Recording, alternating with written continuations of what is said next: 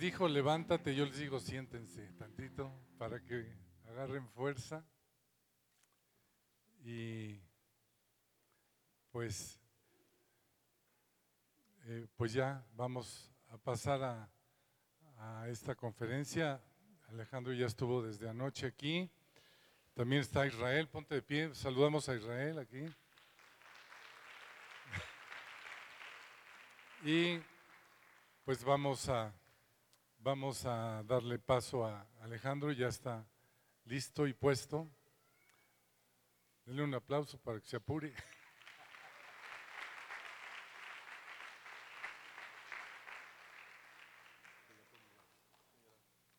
Gracias.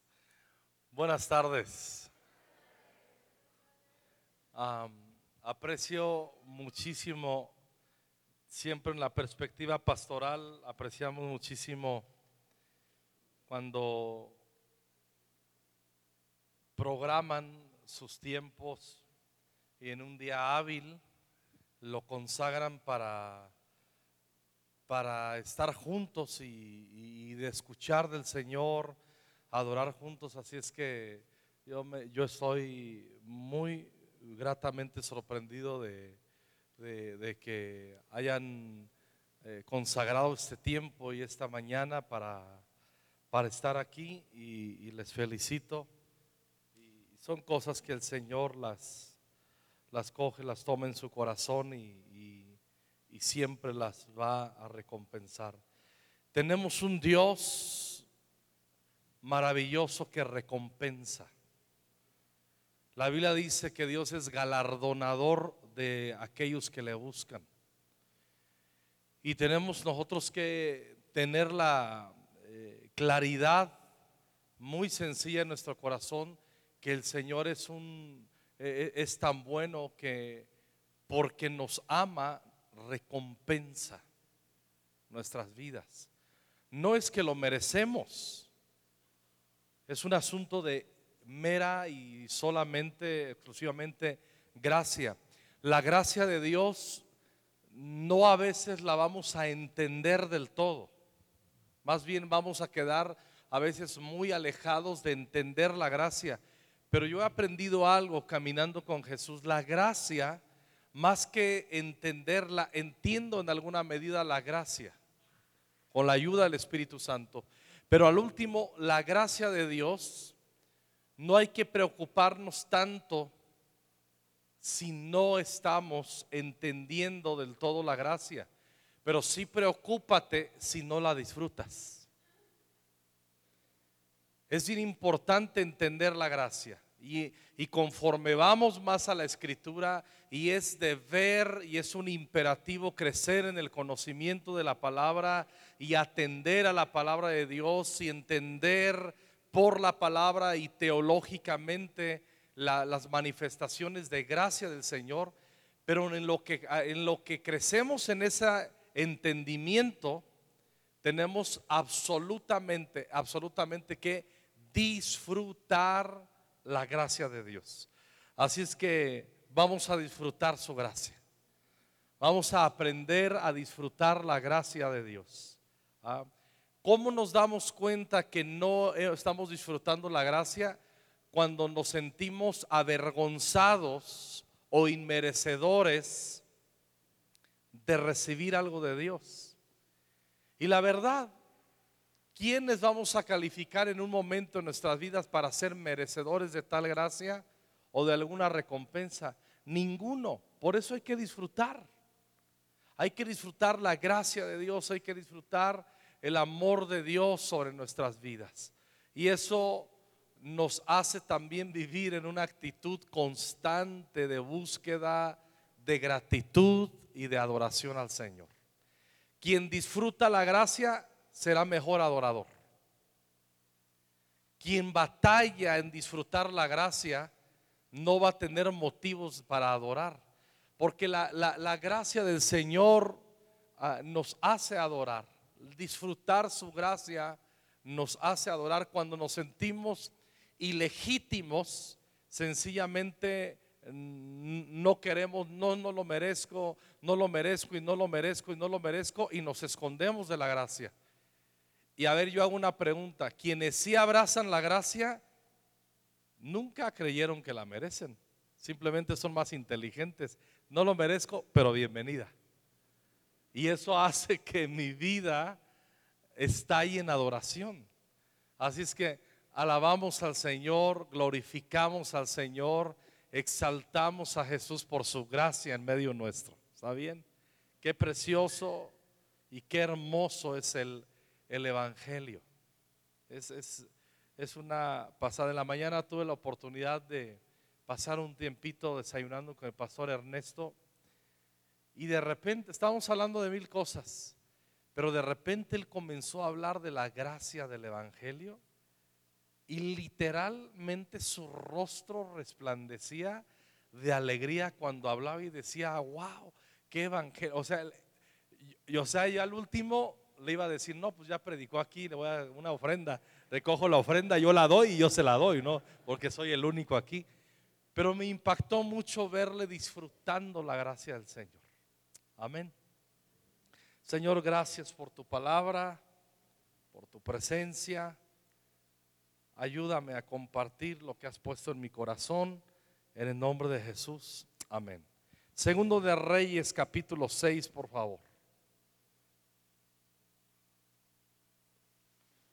Bueno, primero, antes de Segundo de Reyes, quiero que vayamos a Isaías, justamente a Isaías 60. Hoy otra vez le di vuelta y volví a leer y releer. Y, bueno, no tan lejos en nuestro tiempo con Dios estuvimos meditando Isaías 60.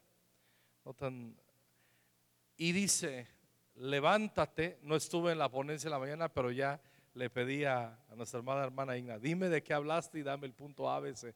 No es lo mismo, pero ya me, ya me, ya me encarriló, ¿no? Gracias. Levántate, resplandece, porque ha venido tu luz y la gloria de Jehová nacido sobre ti. Porque aquí que tinieblas cubrirán la tierra y oscuridad las naciones, mas sobre ti amanecerá Jehová y sobre ti será vista su gloria.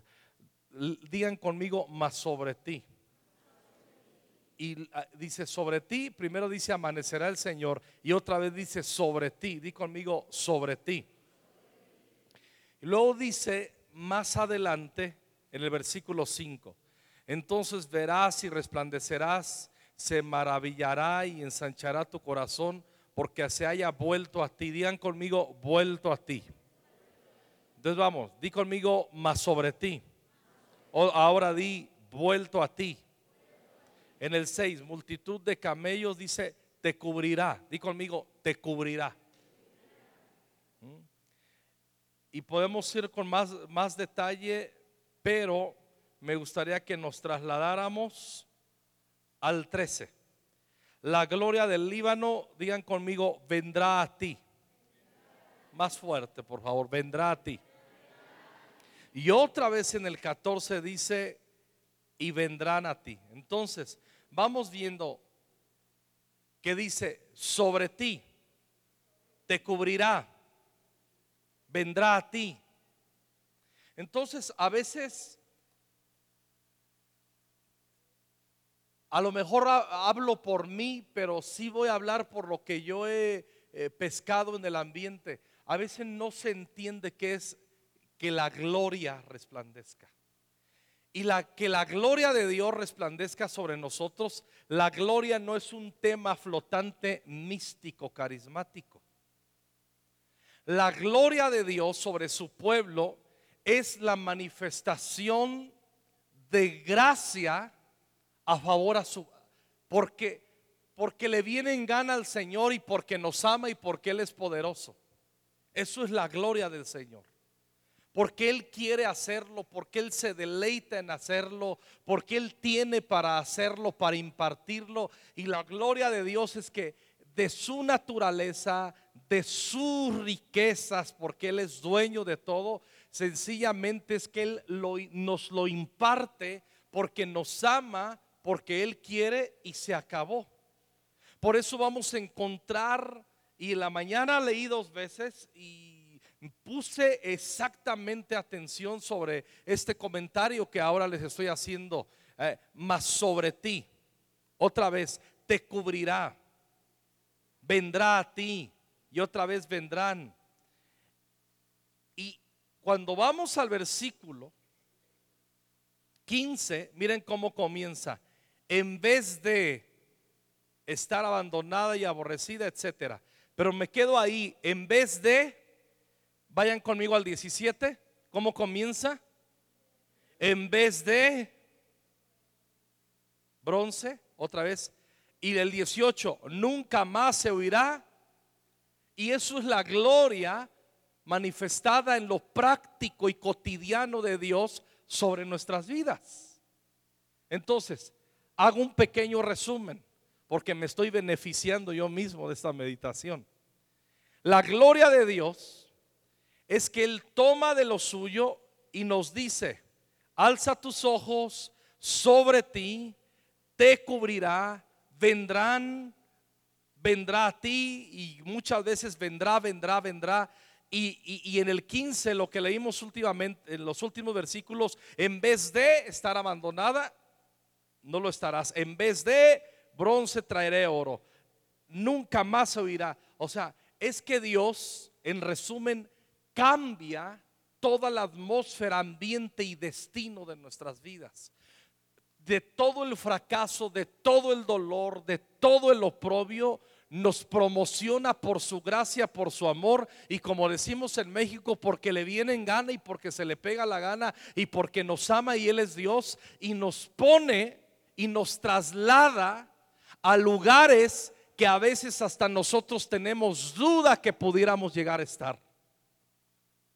Y entonces cuando leemos nosotros, me puse a leer desde capítulos atrás y el capítulo 59 habla de, de, toda la confesión de pecados que tiene la nación de Israel y les termina diciendo, esta es la idea que da desde capítulos anteriores.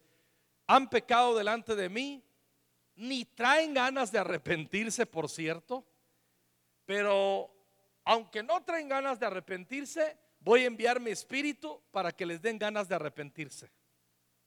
Entonces, envía su espíritu, provoca que se arrepientan, aunque no querían arrepentirse, porque al último eso es el Evangelio. Cuando nos arrepentimos nosotros de nuestros pecados, no es que dijimos, ay, hoy amanecí con ganas de arrepentirme. ¿O sí? Milagrosamente el Espíritu de Dios nos tocó y provocó arrepentimiento y confesamos a Jesús como Señor y Salvador.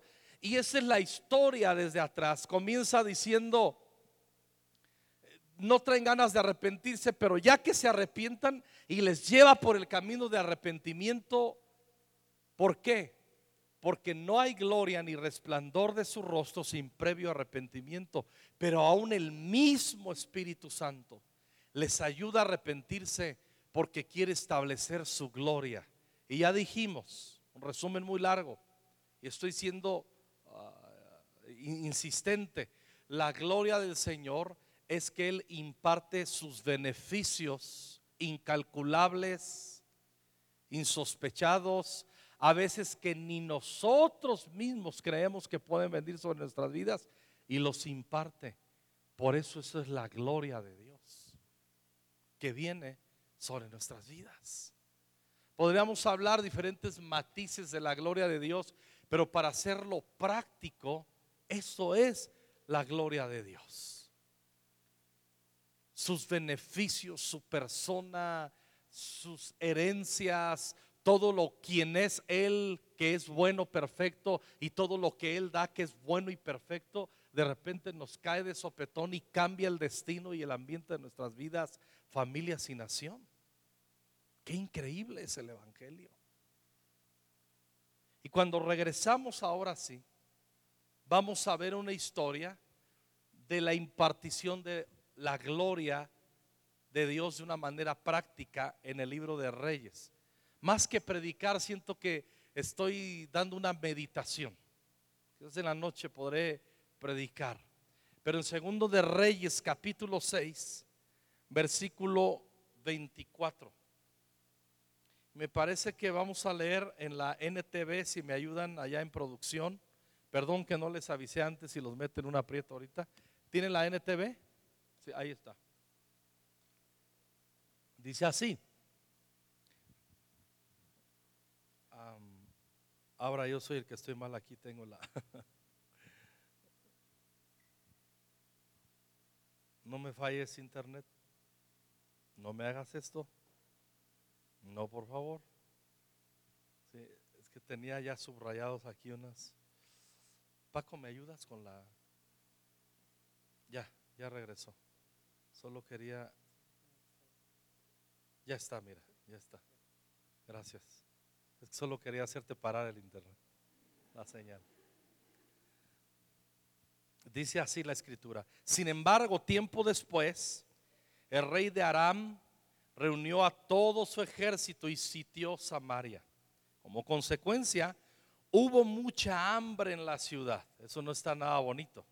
Estuvo sitiada por tanto tiempo que la cabeza de un burro se vendía por 80 piezas de plata y 300 mililitros de estiércol de paloma se vendía por 5 piezas de plata. ¿Se imaginan un taco de popó de paloma en 5 monedas de plata? Eso está impresionante. Y una cabeza de burro se vendía en 80 piezas de plata. Alguna vez pensando en esto, dijo, si a Jesús lo vendió Judas por 30 monedas de plata, imagínate una cabeza de burro, 80 monedas de plata. Yo sé que había una diferencia de época, pero para hacernos y darnos una idea. Entonces dice así, 26, cierto día mientras el rey de Israel caminaba por la muralla de la ciudad, una mujer lo llamó, mi señor el rey, por favor ayúdeme, le dijo. Él le respondió, si el Señor no te ayuda, ¿qué puedo hacer yo? No tengo comida en el granero ni vino en la prensa para darte. Pero después el rey le preguntó, ¿qué te pasa? Ella contestó, esta mujer me dijo, mira, comámonos a tu hijo hoy y mañana nos comeremos al mío. O sea, ese versículo nos muestra el caos tan terrible que había. Tanto que la mujer clama y dice es que yo mismo no tengo para abastecerme a mí mismo siendo el rey. O sea, esta de veras es una crisis mega extrema. Entonces, dice el 29, cocinamos a mi hijo y nos lo comimos. Vaya versículo ni quiero hacer aquí ni una broma del tema. O sea, te puedes imaginar, cocinaron a su hijo y se lo comieron. Al día siguiente yo le dije, mata a tu hijo para que nos lo comamos, pero ella lo había escondido. Y esto nos da a saber que el niño que se comieron no es que se había muerto de hambre, lo mataron porque al otro día le estaba proponiendo, ahora mata tú a tu hijo. Imagínate la desesperación de matar a tu hijo, a tu nieto, a tu bebito y comértelo. Eso es una crisis terrible. Están feos esos versículos, ¿verdad? Están escalofriantes. 30. Cuando el rey oyó esto, rasgó sus vestiduras en señal de desesperación y como seguía caminando por la muralla, la gente pudo ver que debajo del manto real tenía tela áspera puesta directamente sobre la piel. Entonces el rey juró, que Dios me castigue aún me mate si hoy mismo no separo la cabeza de Eliseo de sus hombros. ¿A quién estaba responsabilizando el rey? Al profeta Eliseo.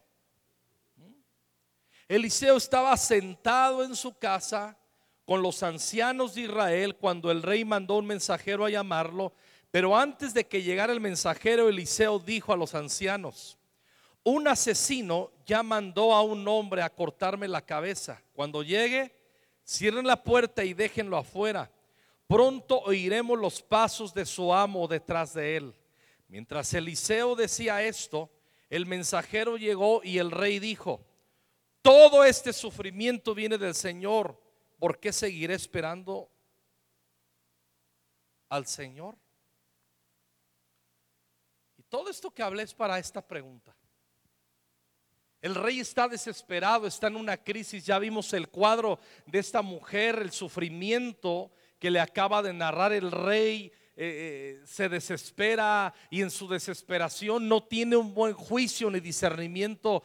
Hace responsable Eliseo y, y dice, lo voy a matar, él tiene la culpa. Envía el mensajero, pero mismo Eliseo, bajo palabra de ciencia que la caracterizaba ese don, dice, un asesino ya mandó a cortarme la cabeza, pronto iremos, que viene.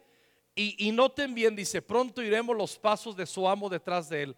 Quiere decir que llegó el mismo rey, envió por adelante un mensajero, pero al último él quiso presenciar cómo le cortaban la cabeza al mismo rey, al mismo profeta, quise decir. Y hace una pregunta al último, más bien hace una exclamación y pregunta, todo este sufrimiento viene del Señor. ¿Por qué seguiré esperando al Señor? Vamos a leerlo en la versión 60. Lo voy a leer aquí. Aún estaba él hablando con ellos y aquí el mensajero que descendía a él y dijo, ciertamente este mal de Jehová viene. ¿Por qué he de esperar más a Jehová? Y esa es la pregunta que hacemos en nuestras vidas o que en unísono yo escucho esa pregunta en toda la nación. Todos estamos respirando ese ambiente extraño preelectoral y yo escucho eso y, nos confundimos tanto. Hace algunos, hace un año y tanto que fueron las elecciones en Estados Unidos, uh, yo le pregunté a Elías Tepper, Elías, ¿usted por quién va a votar? ¿Por Hillary o por Trump? Y me dice, te voy a contestar con una parábola. Y esa parábola que él me dijo, yo la estoy cogiendo para mí. Dice, es que tengo una bola de hierro muy pesada en mis manos que tengo que decidir hacerla caer sobre mi pie derecho o mi pie izquierdo. Por quien vote no me satisfacen y es como dejar caer una roca sobre mi pie. ¿Y a, poco no nos sentimos así? Ayer yo que veníamos de México, luego de ese tráfico terrible, hablando con, con la pastora Igna, es increíble, nos venía presumiendo. Y Norma, ya luego que Igna, llegamos allá a la iglesia, estaba saludando eso, me quedé a solas con Norma un minutito y me dice mi esposa, qué celos, qué envidia. Ese candidato que va a ganar, dice es, ay, ¿por qué no nos lo prestan unos seis años para acá? Así de desilusionada está mi esposa. Le digo, Norma, eso no puede ser posible. Dice, pues yo sé que no, pero, pero ya me desahogué. Nos sentimos frustrados. Nosotros, como hijos de Dios, no llegamos a este extremo de decir, ¿para qué de, he de esperar más en Jehová? No, no, no, no, no, no. No podemos llegar a ese punto. Pero la gente que no conoce al Señor, sí está así. Están tan afligidos, están tan mal que terminan diciendo, ¿para qué de esperar en el Señor? No tienen ni siquiera en su mente ni en su corazón siquiera una pizca de que la gloria de Dios que va a resplandecer sobre nuestra nación va a cambiar dramáticamente todo. Y no es mi buena idea, no es mi buen plan, es la voluntad del Señor. Cuando nosotros hablamos proféticamente, levántate, resplandece porque ha venido tu luz, no es que nos gustó el versículo y lo subrayamos y lo traemos como amuleto, no, no es un amuleto. Es la realidad de la palabra, la manifestación de la gracia de Dios que va a cambiar de repente el ambiente de nuestras vidas y nuestra nación. Y para eso, pues tenemos que orar, tenemos que confiar. Pero este rey dijo aquí, ¿para qué de esperar más en Jehová? En la NTV dice, ¿por qué seguiré esperando en el Señor? Y aquí viene. Cuando el rey dijo, ¿por qué seguiré esperando en el Señor? Estaba en un punto de depresión espiritual, no tenía ni una pizca de fe. Cuando nosotros no tenemos la gloria de Dios, lo opuesto, la ausencia de la gloria de Dios es un espíritu pesimista. Es un espíritu de decir, no, esto ya, ya bailó. o bien chilango, esto ya valió. Esto ya no se arregla. Ya nos llevó el tren. Y así escuchamos un montón. Y nosotros como pueblo de Dios no nos podemos permitir, ni siquiera en nuestros pensamientos, menos en, menos en nuestras declaraciones. No nos lo podemos permitir. Y sencillamente está diciendo este rey, ¿para qué de esperar más en Jehová? Como diciendo esto ya esto ya no tiene solución. Esto ya llegó a un punto que no tiene eh, ya no se puede reparar. Dijo entonces Eliseo, nos divide todo esto un número 7 que es un capítulo, pero realmente todo está de continuo, aquí no hay un cambio, es, la, es lo mismo. Dijo entonces Eliseo, oíd palabra de Jehová. ¿A quién le dijo oíd palabra de Jehová? Al rey de Samaria que había dicho, ¿para qué esperar en Jehová? A ese le dijo, y Eliseo sabía, miren cómo es la gracia de Dios. Le va a dar una palabra profética a un hombre que viene detrás de él para cortarle la cabeza y que acaba de ser un juramento. Le voy a cortar la cabeza a Eliseo. Y Eliseo en vez de defenderse, se para en el Señor, se para en el resplandor de la gracia del Señor que está sobre él como profeta. Y Eliseo dice, oíd palabra de Jehová. Dice, escucha el mensaje del Señor. Esto dice el Señor, mañana a esta hora en los mercados de Samaria, siete litros de harina selecta costarán apenas una pieza de plata. Y 14 litros de grano de cebada costarán apenas una pieza de plata. Eso está loco, sacado de onda. Para empezar, están teniendo que comer estiércol de paloma por cinco piezas de plata y ahora este dice que hasta va a haber cebada y va a haber granos y 14 litros los van a, a comprar por una moneda. O sea, así como que yo creo que si estaban los discípulos de Eliseo voltearon a verse, supongo yo, y dijeron, ya perdimos al jefe. O sea, ya se nos fue, se le fue. Es un gran profeta, pero aquí sí ya resbaló. Aquí ya se le fue la onda. Versículo 2. El funcionario que atendía al rey le dijo al hombre de Dios, eso sería imposible aunque el Señor abriera las ventanas del cielo. Cuidado. Mira lo que está diciendo. Profetiza lo que Dios va a hacer y dice, ah, eso que estás diciendo, profeta, aunque Dios abriera las ventanas de los cielos, eso no sucedería. Pero Eliseo le respondió, lo verás con tus propios ojos, pero no podrás comer nada de eso. Sucedió que cuatro hombres con lepra sentados en la entrada de la puerta de la ciudad, eh, Dijeron, ¿de qué nos sirve sentarnos aquí a esperar la muerte? Se preguntaban unos a otros. Si nos quedamos aquí, moriremos. Pero con el hambre que hay en la ciudad, moriremos de hambre también allá si regresamos. Así que mejor sería ir a entregarnos al ejército arameo. Si ellos nos perdonan la vida, mucho mejor. Pero si nos matan, igual habríamos muerto. Así que al ponerse el sol, salieron hacia el campamento de los arameos pero cuando se aproximaron al límite del campamento, no había nadie. Pues el Señor había hecho que el ejército arameo escuchara un traqueteo de carros de guerra a toda velocidad, el galope de caballos y los sonidos de un gran ejército que se acercaba. Por eso gritaron, se gritaron unos a otros, el rey de Israel ha contratado los hititas y los egipcios para que nos ataquen. Así que se llenaron de pánico y huyeron en la oscuridad de la noche, abandonaron sus carpas, sus caballos, sus burros y todo lo demás y corrieron para salvar su vida. Vaya milagro. Cuando los leprosos llegaron al límite del campamento, fueron de carpa en carpa, comieron y bebieron vino, sacaron plata, oro y ropa y, y escondieron todo. Finalmente se dijeron entre ellos, esto no está bien Hoy es un día de buena noticia y nosotros no lo hemos dicho a nadie. Si esperamos hasta la mañana, seguro que eh, seguro que nos ocurre alguna calamidad. Vamos, regresemos al palacio y contémosle a la gente. Así es que regresaron a la ciudad, informaron a los porteros lo que había sucedido. Salimos al campamento arameo, dijeron, y ahí no había nadie.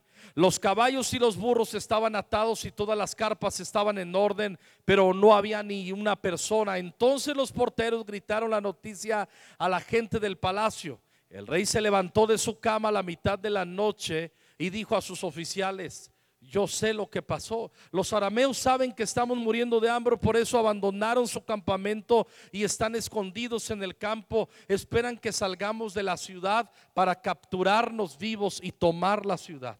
Todo esto quise que lo leyéramos mejor. Miren, cuando vienen estos hombres en buena voluntad, que descubrieron ese milagro de Dios y lo vienen a manifestar, el rey sigue deprimido. Ese es el mismo que dijo en el último versículo en el 6:33, ¿para qué de esperar más en Jehová? Ese mismo que dijo, ¿para qué voy a esperar más en el Señor? Es el mismo que cuando le dan una noticia no la cree. Está vacío de una expectativa, de un destello de la gloria de Dios. Está vacío completamente. ¿Y qué es lo que termina diciendo? Ah, no, sí, no, no, no. ellos saben que nos estamos muriendo de hambre, como decimos en México, me van a poner un cuatro. Eso es lo que está diciendo. No, me van a poner un 4 y me van a dar en la torre. Entonces uno de los oficiales dijo, deberíamos mandar espías a investigar que se lleven cinco de los caballos que quedan. Si les pasa algo no será peor que si se quedan aquí mueren con todos nosotros. Así que prepararon dos carros de guerra con caballos, etcétera. Fueron los espías.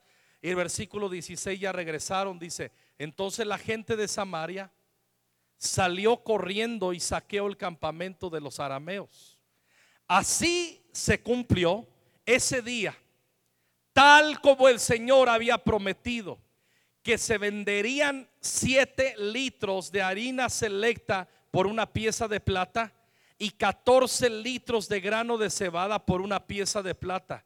El rey asignó al funcionario que lo atendía para que controlara las multitudes en la puerta, pero cuando salieron corriendo, lo atropellaron y lo pisotearon y así el hombre murió. Así que todo sucedió exactamente como el hombre de Dios lo había predicho, cual el rey fue a verlo a su casa. Y se cumplió la palabra. Versículo 18. El hombre de Dios le había dicho, mañana a esta hora, en los mercados de Samaria, siete litros de harina selecta costarán una pieza de plata y 14 litros de grano de cebada costará una pieza de plata. El funcionario del rey había respondido, eso sería imposible aunque el Señor abriera las ventanas del cielo. Y el hombre de Dios había dicho, lo verás con tus propios ojos, pero no podrás comer nada de eso. Y así fue, las multitudes lo aplastaron y murió a la entrada de la ciudad. Al último leímos todo el capítulo. Pero está padrísimo, es la palabra de Dios. Cuando, cuando Dios nos habla que su gloria va a venir sobre nosotros, la gloria tenemos en lo práctico, en lo cotidiano. Tenemos que creer que sencillamente el Señor va a hacer un milagro de provisión va a cambiar nuestro ambiente, va a cambiar todo. Cuando dice, la, si viene la gloria del Señor, dice entonces vendrán a ti, te ofrecerán, tendrás, te reconocerán. Eh, ya no será más oprobio, sino, y la gloria del Señor provoca que todo aquello que soñamos, en nuestro corazón por el Espíritu Santo que suceda en nuestras vidas, en nuestros corazones, en nuestros hogares, en nuestra nación, comience a tomar su curso. La gloria del Señor es lo único que puede cambiar el ambiente de nuestro corazón, la estructura de nuestro corazón, de nuestra familia y de, nuestro, de nuestra nación. No hay otra manera. Entonces, todo el capítulo 7 narra la manifestación de la gloria de Dios en asuntos prácticos. A veces creemos que la manifestación de la gloria, si a veces es un asunto, lleva consigo un tinte místico.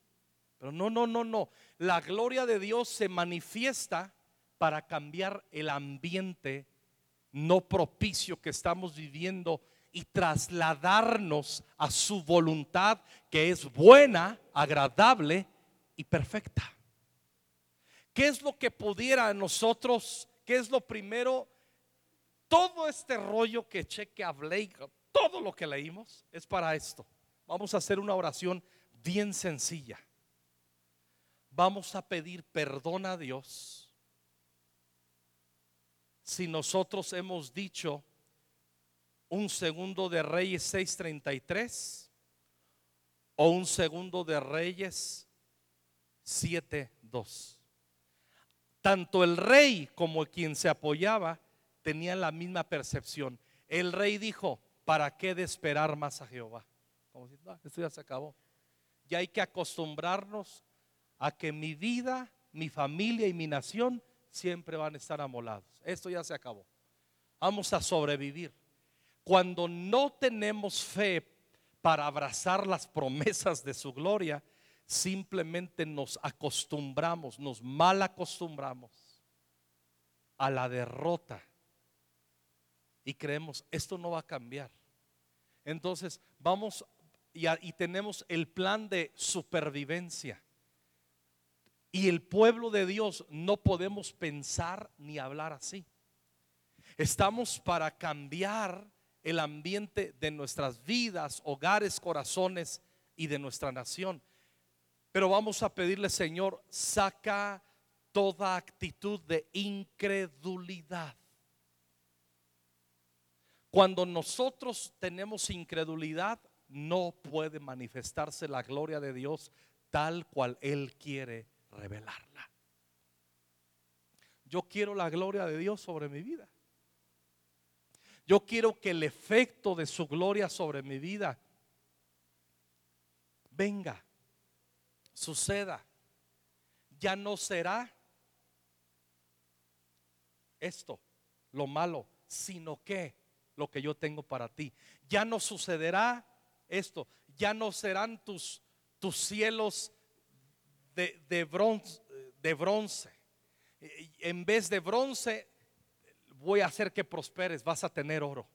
O sea, la gloria del Señor nos favorece, cambia el ambiente de nuestras vidas y de toda nuestra nación. Miren, les voy a contar rápido. Ustedes saben y conocen por el contexto, Norma y yo hemos desarrollado nuestro ministerio en Ciudad Nesa hablar de ciudad esa aún ahora, pero mucho antes, mucho más. Decir Nesa era un sinónimo de sicarios, asesinos, vagos, narcos, ignorantes, nacos, feos y todo lo malo que tú te imaginas. ¿Cierto o no? Vamos a ser honestos. No digan, ay no, pastor, ¿cómo crees? Vamos a ser honestos. ¿Cierto o no? Ok. Ahí nos llamó el Señor para cambiar un ambiente naco, un naco ungido. Aleluya.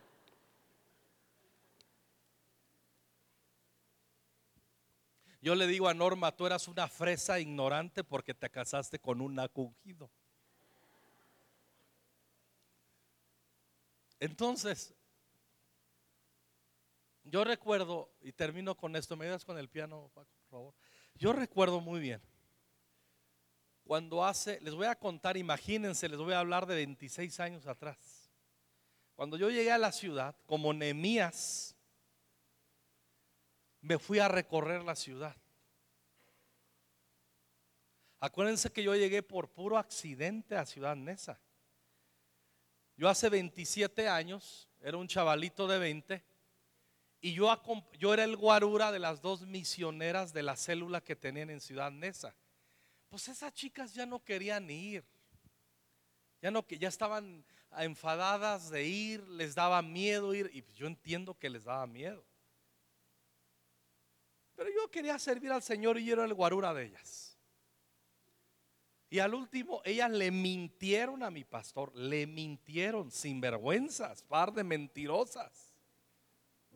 Le dijeron, no, es que Alejandro tiene carga por Ciudad Nesa. Y, los hermanos ahí, cuánto lo quieren. Y cuando la adora, porque yo llevaba la alabanza, ustedes no saben, pero yo me sé tres cantos en la guitarra, ¿eh? Un día me verán ungido cantando mis tres cantos en la guitarra. Y pues yo me sabía, no había quien tocara la alabanza, yo me sabía tres cantitos, do, re, mi, así. Y muchos cánticos nuevos. Entonces ellas le mintieron al pastor que yo tenía carga por Ciudad Neza y por los hermanos. De veras se los digo, yo no tenía ninguna carga. Ninguna carga. No, de veras, si yo me puedas decir tú por qué parte de la ciudad tenías carga, yo tenía más carga por un lugar que se llama Tláhuac. Ahí sí tenía yo carga. Y el pastor me llama y me dice, oye, me dijeron que los hermanos, había 15 miembros, era una célula realmente que tienes mucha carga y, que te quieren mucho y pues las chicas quieren abrir otra obra y dicen que tú ahí. Y yo dije mentirosas sinvergüenzas pero yo dejé hablar al pastor y yo dentro de mí dije tenía 20 años de edad lo único que quiero es una oportunidad de servir y yo dije lo dejé hablar yo no podía mentir. Yo no le dije sí pastor tengo carga dejé que hablara el pastor me dijo, ¿te vas allá a cuidar la obra? Esos 15 miembros. Y le dije, sí, sí me voy.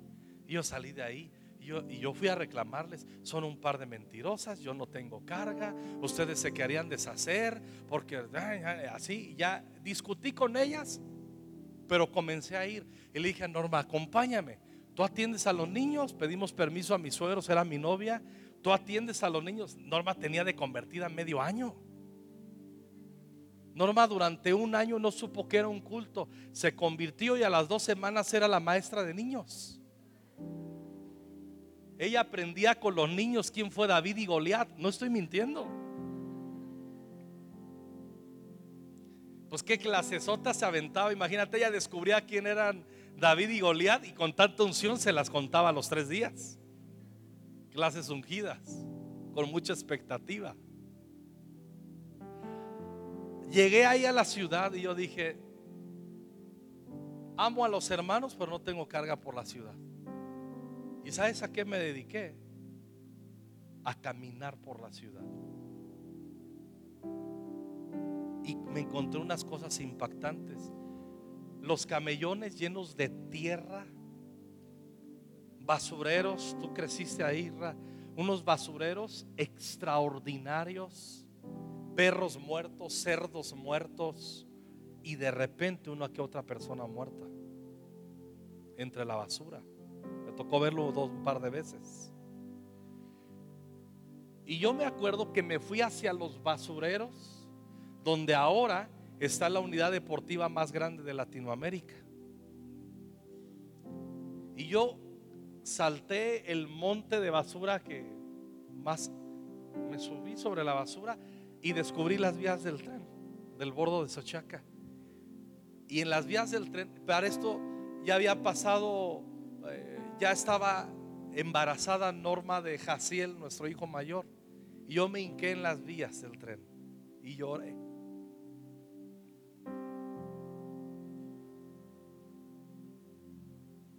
dije, Señor, si te sirvo aquí, pero no estoy dispuesto a que todos los días que yo te sirva siga viendo lo mismo que veo hoy. Si te sirvo, me quedo aquí. Doy mi vida, el resto de mis días los doy aquí. Pero no estoy dispuesto a acostumbrarme a ver este cochinero y este basurero. No quiero que mis hijos crezcan, detesten ni odien este lugar. Me hinqué, lloré, me acuerdo muy bien de eso. Y hace como 15 años, Carlos Slim consiguió, compró, ya no me importa saber cómo, le cedieron todos esos terrenos y puso una plaza comercial que he investigado, por lo menos, escuchen bien, de menos. Es el Cinépolis más productivo en toda la República Mexicana y yo aporto mucho para eso. Es el cine más concurrido, es de las plazas donde más dinero se mueve. Ciudad Neza somos la ciudad en el Teletón. Históricamente, ni un día nos han quitado. Ciudad Neza somos la ciudad que más damos al Teletón, que más donamos, no por empresas, por familias. Está comprobado que es la ciudad más generosa de todo el país. ¿Verdad?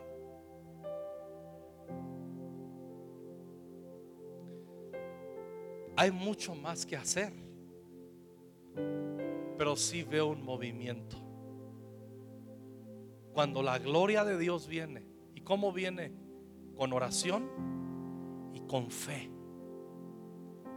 Yo me rehuso a que se acaben mis días sobre mi ciudad y no ver un cambio más descarado y glorioso. Me rehuso. Imagínense, en la zona donde estamos, que todavía vas y pues no está muy padre que digamos. Ahorita que estábamos en el descanso, me llamó un vecino que nos vende un terreno, 1250 metros cuadrados. Ubíquenlo, eh, chiquito, 1250 metros cuadrados. ¿En cuánto creen que nos lo venden? Alguien dígamelo. ¿Eh? ¿Cuánto? No, en cuanto todo el no el metro cuadrado, en cuanto todo el terreno, 1250 metros cuadrados. 12 millones.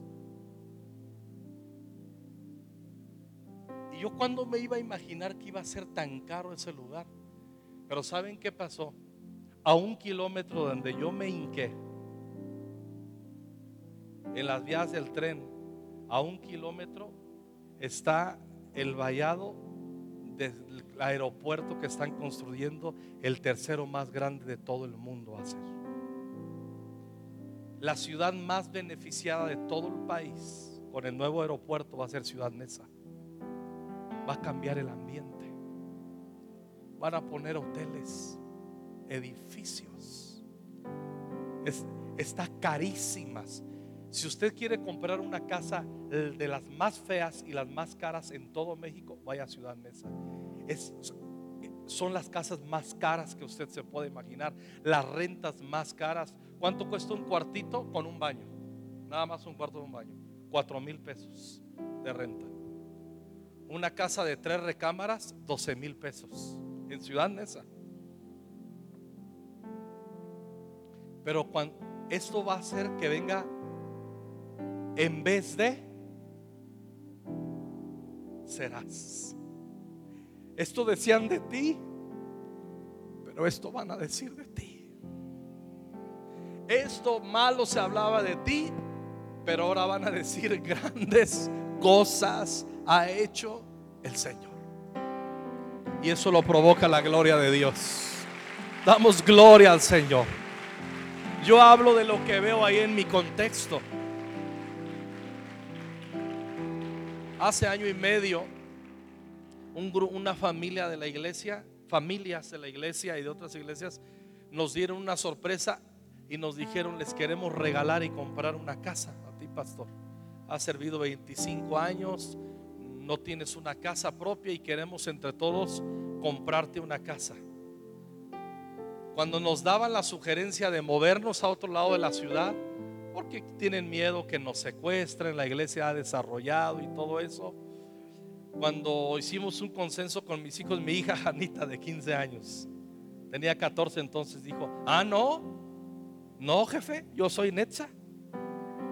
¿Cómo quieres que nos vayamos al sur? Para empezar, mira el tráfico cómo está. A ver, a ver, pero estaba indignada, decía, a ver, vamos a ser claros bien normita, bien normita la muchachita, ¿eh? Ramiritos con todo, con todo. Hijo de, de tigre pintito. Dice, a ver, ¿a dónde nos llamó Dios? ¿No nos llamó Dios aquí en esta zona? No, pues hija, entonces ¿por qué te quieres ir a vivir a otro lado? Tú, no te imaginas cuánta alegría yo de escuchar a mi hija.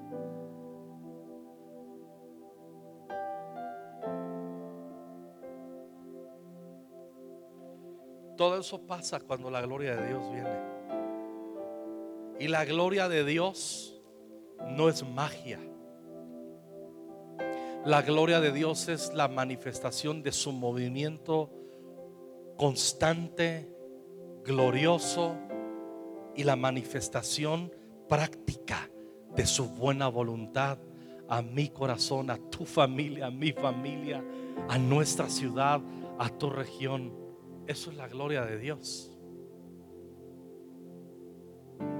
Hay un efecto en la gloria de Dios. Nos ponemos en pie, por favor. El 633 lo puedes poner en la pantalla.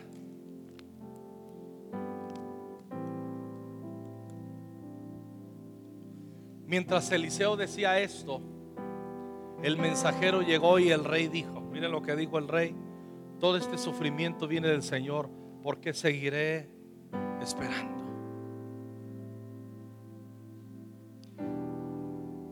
La incredulidad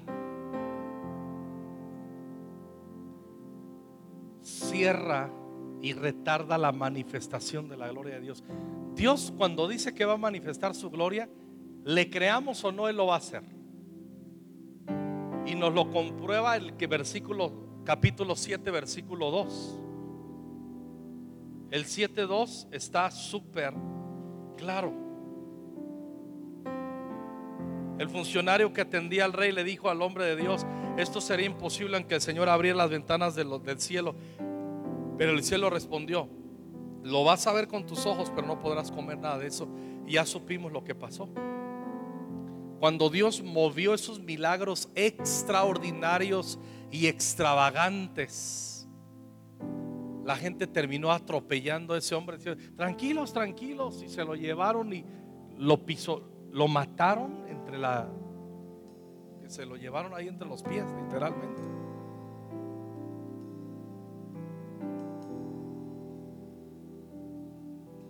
Y aunque ese hombre no, no creyó,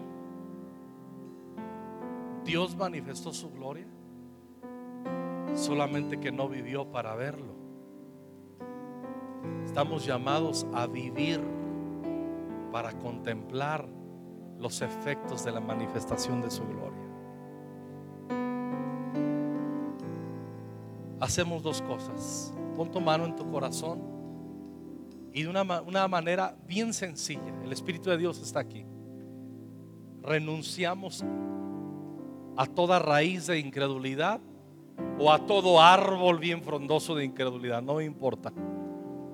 Dilo con tus palabras, porque es un asunto personal. Renúncialo. Pedimos perdón, Señor. Pedimos perdón por toda todo pensamiento o aun si hemos proferido en descuido, incredulidad en el nombre de Jesús Perdóname, perdónanos, perdónanos. En el nombre de Jesús. Y yo te quiero pedir, Señor. Te queremos pedir, mejor dicho, juntos, con manos alzadas delante de ti. Muestra tu gloria. Tú lo vas a hacer. No queremos ser de los que dudan no queremos ser de ellos. Renunciamos a esa incredulidad. Pero ahora pedimos, Señor, que por la fe asiente sobre nosotros un mayor espíritu para creer. Gracias, Señor. Yo quiero que ores por tu familia. Ora por tu familia, por esos imposibles, esas cosas que parecen imposibles. Ora, ora, ora, ora, ora ora, ora, ora, ora, ora, ora. Oh, creemos en ti. Tú vas a manifestar tu voluntad, tú vas a manifestar tu gloria Te damos gracias por ellos, Señor. Confiamos en ti. Está escrito, Señor, que cuando viene tu gloria, más sobre ti, sobre ti, te cubrirá. Publicarán las alabanzas del Señor.